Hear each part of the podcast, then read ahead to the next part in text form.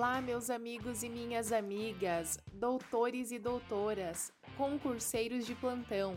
Aqui quem fala é a Érica Goulart. Sejam bem-vindos a mais um episódio de Direito Constitucional do Zero. Tudo bem com vocês?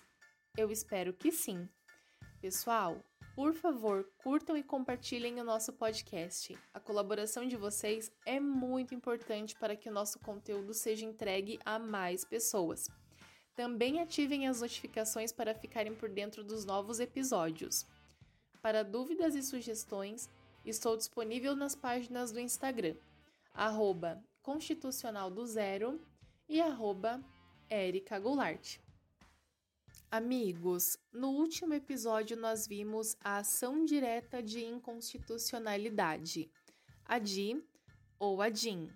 E no episódio de hoje veremos a arguição de descumprimento de preceito fundamental, a ADPF.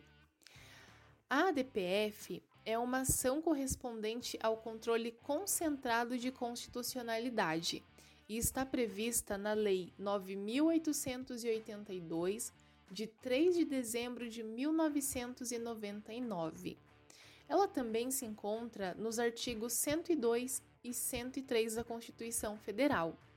O artigo 102 leciona que compete ao Supremo Tribunal Federal, principalmente, a guarda da Constituição, cabendo-lhe, parágrafo 1, a arguição de descumprimento de preceito fundamental decorrente desta Constituição será apreciada pelo Supremo Tribunal Federal na forma da lei.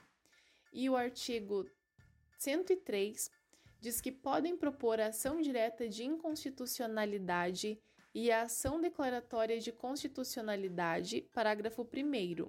O Procurador-Geral da República que deverá ser previamente ouvido nas ações de inconstitucionalidade e em todos os processos de competência do Supremo Tribunal Federal.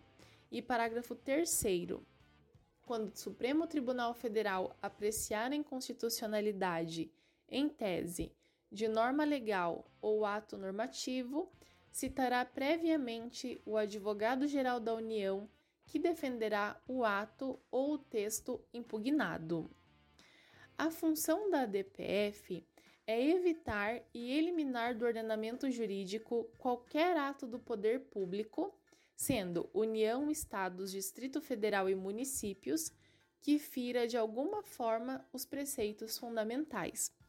Segundo Gilmar Mendes, entende-se por preceito fundamental as normas e princípios imprescindíveis e de relevância especial na Constituição como, por exemplo, as cláusulas pétreas e seus desdobramentos. Dessa forma, a arguição serve tanto para evitar lesões, como também para reparar as lesões já causadas pela violação dos preceitos fundamentais. A ADPF possui um caráter duplo e distingue-se em principal e incidental.